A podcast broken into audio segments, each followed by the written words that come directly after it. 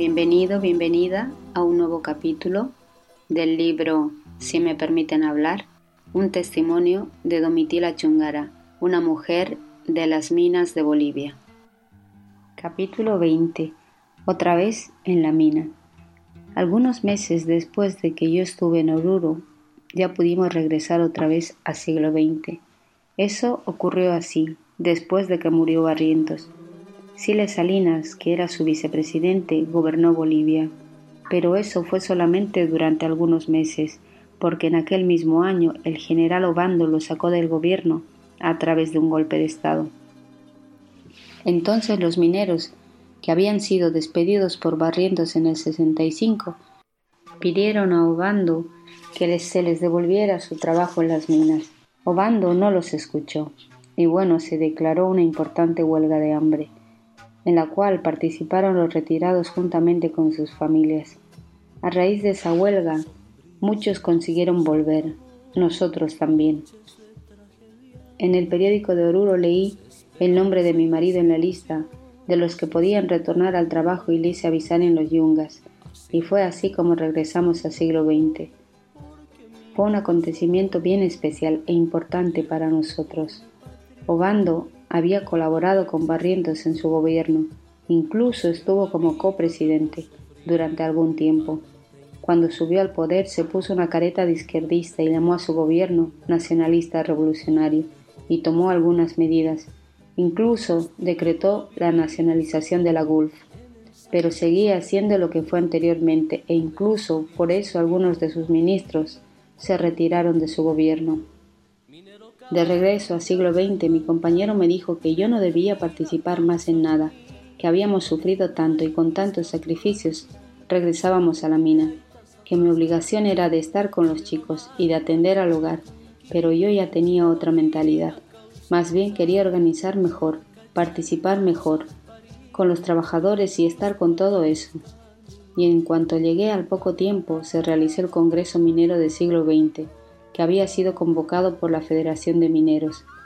Ya mis compañeras del Comité de Amas de Casa habían elegido su directorio, pero yo seguía como secretaria general.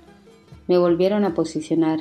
Entonces, participé en el Congreso, pero después de eso mi compañero me dijo terminantemente que no iba a permitir que yo siga participando y que si no estaba de acuerdo que me fuera. Entonces yo le dije que solamente participaba en el comité para colaborar en el hogar, porque comprendía que todo su sacrificio en la mina no alcanzaba para atender a nuestras necesidades, que incluso me privaba de muchas cosas por no molestarlo, que el trabajo que hacía yo en el comité era para reclamar con él por una mejor situación, para que haya un cambio y una vida más justa y más feliz para nosotros, y que finalmente yo me iba al comité porque me gustaba estar conversando con la gente y orientando, así como a él le gustaba servirse unas cuantas copas con sus compañeros, ir al cine y pasear, y le dije que si él me daba todas las cosas que yo necesitaba para el hogar, listo, yo no me metía más, y llegamos a un acuerdo. Yo dejaba el comité y él dejaba sus diversiones. Pero como él tenía necesidad de salir con los compañeros a servirse una copa e ir al cine, el trato no duró y entonces sin decirle nada los días siguientes me fui también yo a la reunión del comité. Y cuando me preguntó qué pasó, ¿y qué pasó contigo también? le respondí. Y le dije que mi trato era con él, y como él había dejado de cumplir su parte, yo también podía dejar de cumplir lo que me había propuesto.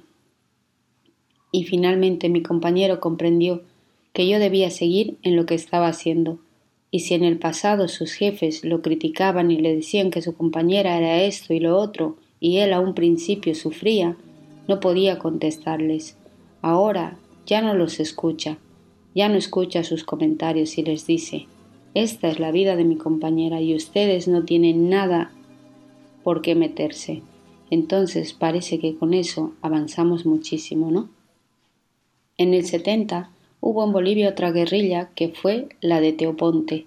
Allí estuvieron muchos jóvenes universitarios, unos setenta creo yo, y fueron fatalmente destrozados. En esa segunda guerrilla nosotros no participamos, nos enteramos por la prensa de que había guerrillas, pero ellos no nos participaron nada. Yo no les quito valor, claro. Gente que se va a la montaña a dar su vida en esa forma sabiendo que eso puede ocurrir a cualquier momento es gente digna de respeto y de admiración. Lo que muchos en palabra lo decimos, no tenemos el coraje de hacerlo. Por eso sí, yo les tengo mucho respeto. Pero también debemos tomar en cuenta que no vamos a conseguir nada, solamente yéndonos a la montaña, si no contamos con el apoyo del pueblo. Eso es lo primordial. En la misma primera guerrilla había sí mineros, pero yo no sé si realmente habían organizado distritos o si fue solo una cosa de ellos.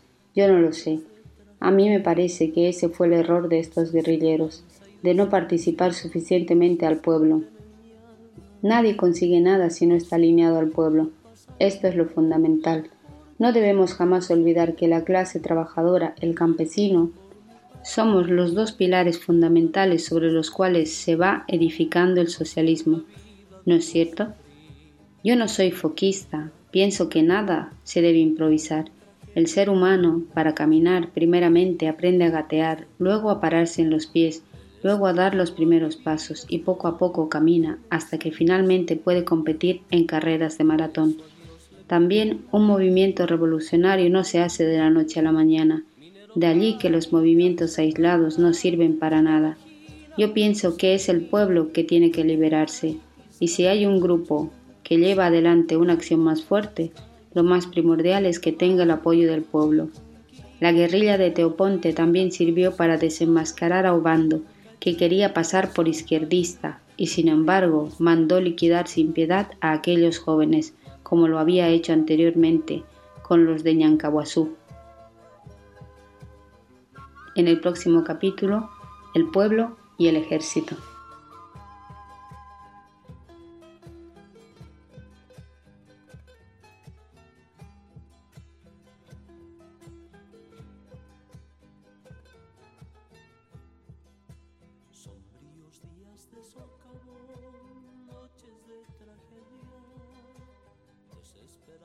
y.